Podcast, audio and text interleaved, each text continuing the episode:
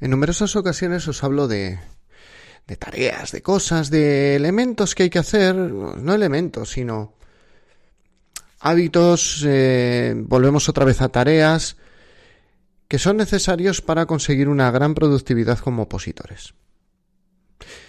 Y muchas veces necesitamos alguna herramienta que nos facilite el trabajo.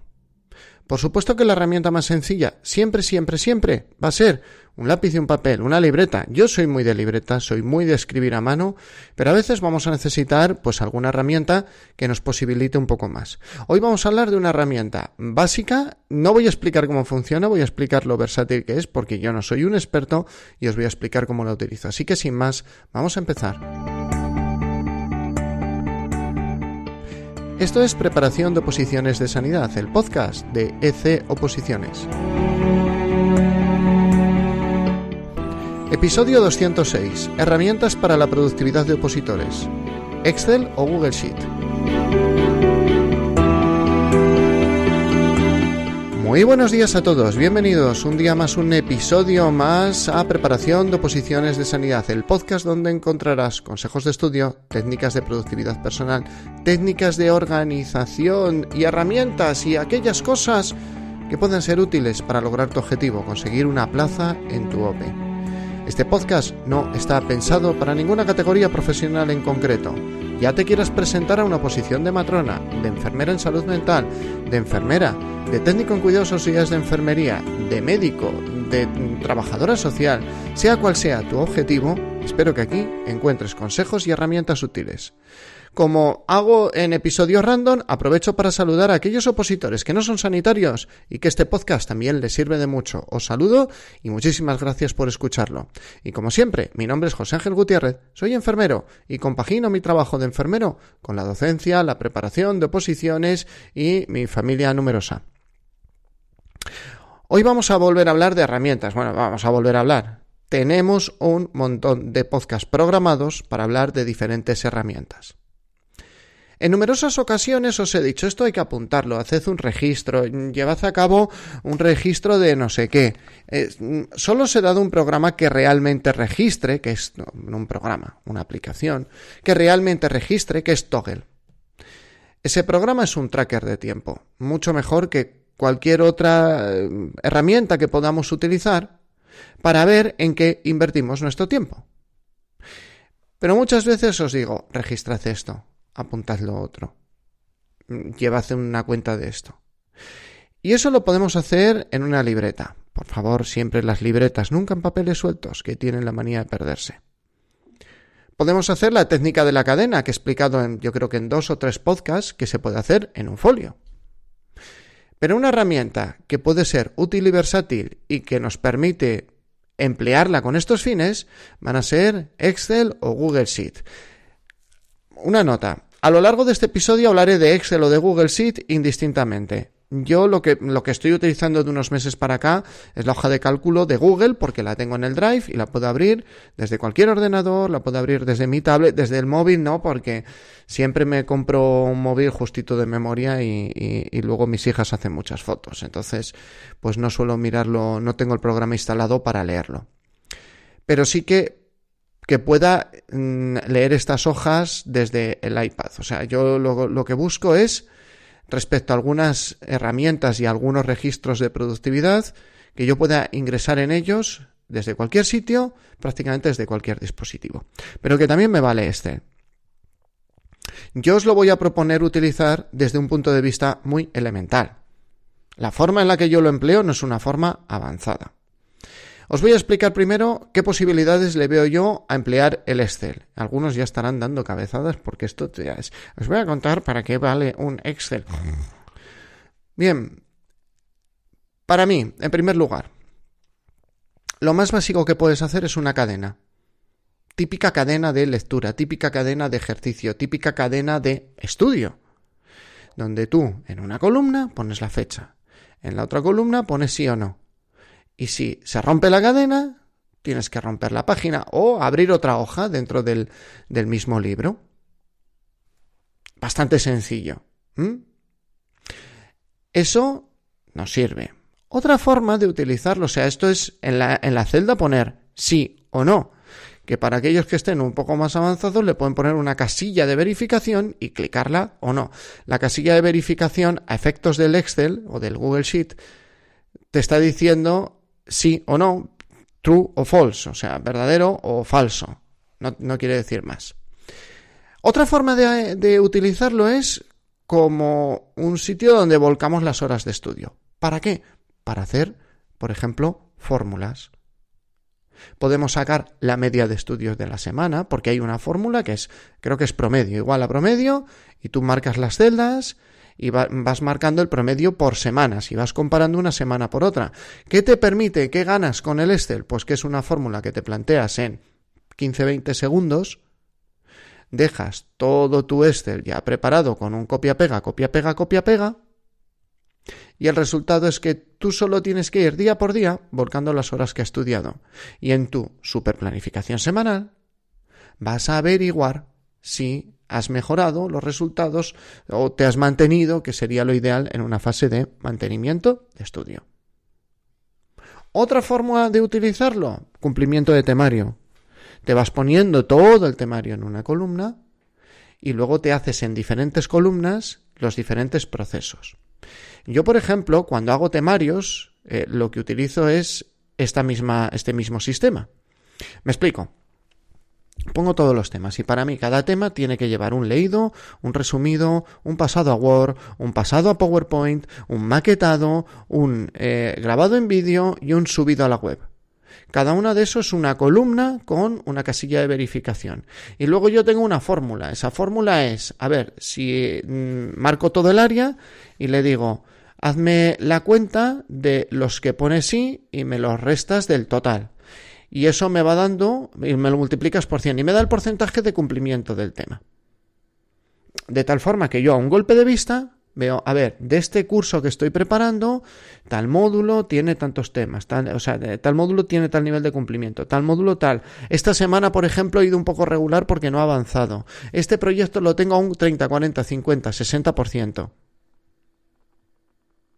Incluso es más, nos podemos hacer un diagrama de Gantt. Un diagrama de Gantt ya lo explicaré en otro episodio, pero simplemente es una representación visual de las diferentes tareas que tenemos que hacer por fechas.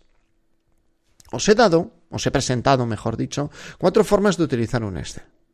La clave es la siguiente, y os voy a explicar esto cómo lo hago yo. Yo no os voy a, decir aquí, pues coge, inserta una fórmula. No, ni, ni, me lo preguntéis tampoco. O sea, no, suena fatal.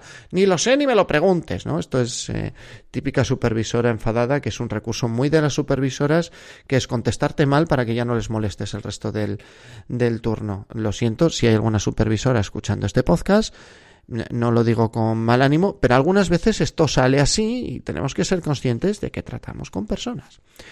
Por muy capullas que sean las personas a veces. Bueno, fuera de cachondeo. La fórmula, perdón, la forma, la forma en la que yo empleo, en este caso Excel o Google Sheets, es buscando por Internet. Es así de sencillo. Vosotros tenéis que tener la idea de lo que queréis hacer.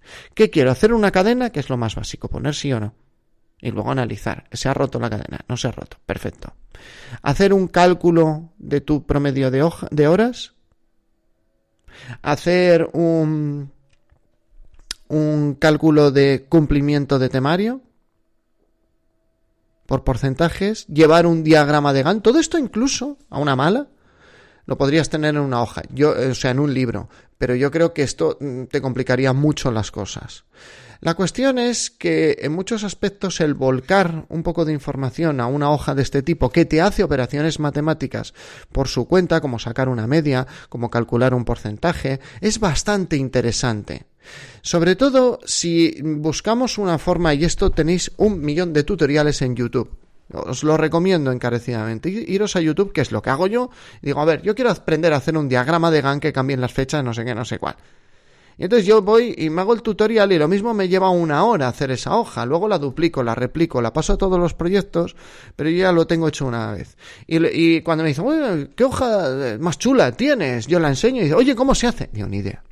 Digo, es más, ya hace más de dos meses no sabría ni, ni dónde está el tutorial.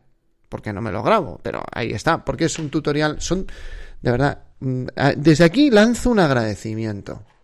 Mi más sincero agradecimiento hay gente que deja un montón de cosas súper útiles en YouTube y que no están pagadas con el agradecimiento de verdad. Hay un montón de tutoriales de Excel que se me saltan las purititas lágrimas, porque son tutoriales fantásticamente hechos. Son tutoriales que vas paso por paso y dices, ¡oh, qué maravilla! es como estas recetas que hay en Internet que la haces y cuando acabas dices, me ha quedado precioso, tal cual lo decía la cocinera o el cocinero del canal de YouTube. Porque sabemos todos, los que somos aficionados a la cocina, que muchas recetas que coges es como el libro de los conjuros del príncipe mestizo de Harry Potter. ¿Mm? Que es un libro que tú coges y, y, o bien le vas añadiendo modificaciones o las galletas que te decía receta de galletas esponjosas, tú las has hecho ya por tercera tarde consecutiva, siguiendo la receta a rajatabla, midiendo los tiempos con un termómetro que te has comprado en Amazon de 200 euros que te mide al miligrado y cuando has acabado esas galletas esponjosas pueden servir para adoquinar la calle mayor.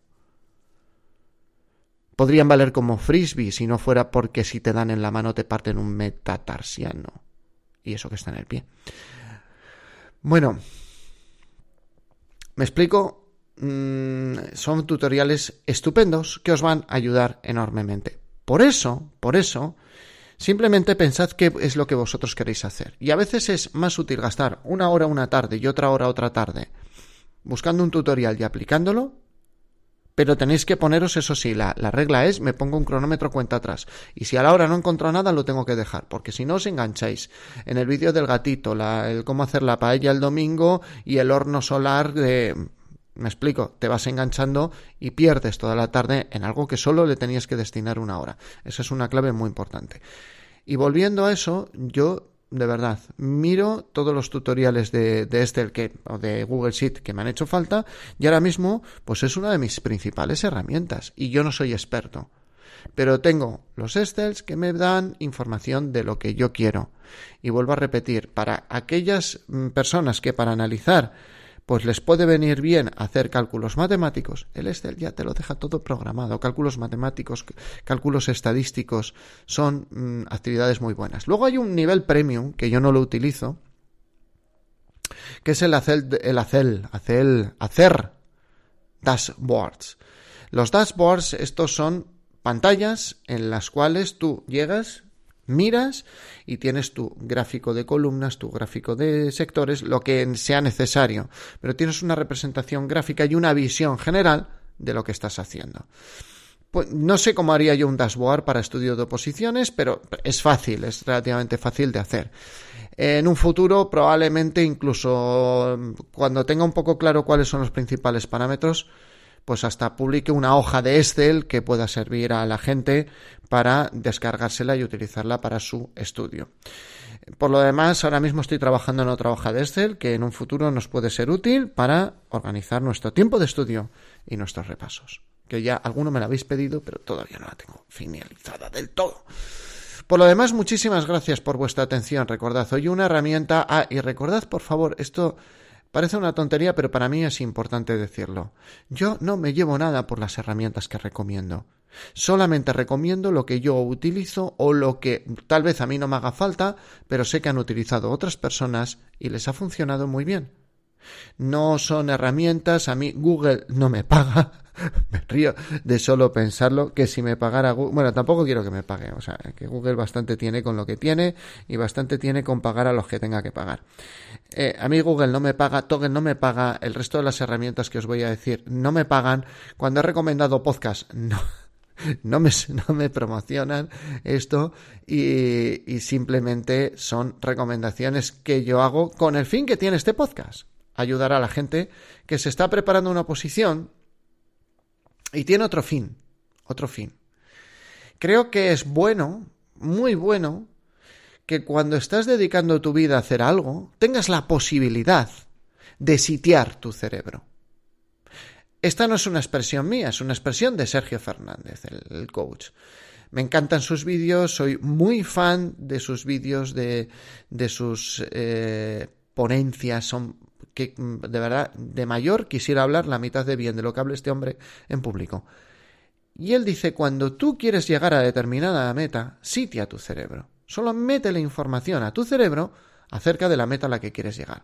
Este podcast, aparte de ayudaros y aparte de serviros, intenta cumplir ahora mismo ese fin. Este fin de tener, en vez de estar escuchando las noticias que escuchamos de la megapandemia, que también son importantes, pero a los diez minutos de escuchar lo mismo sabes lo que hay.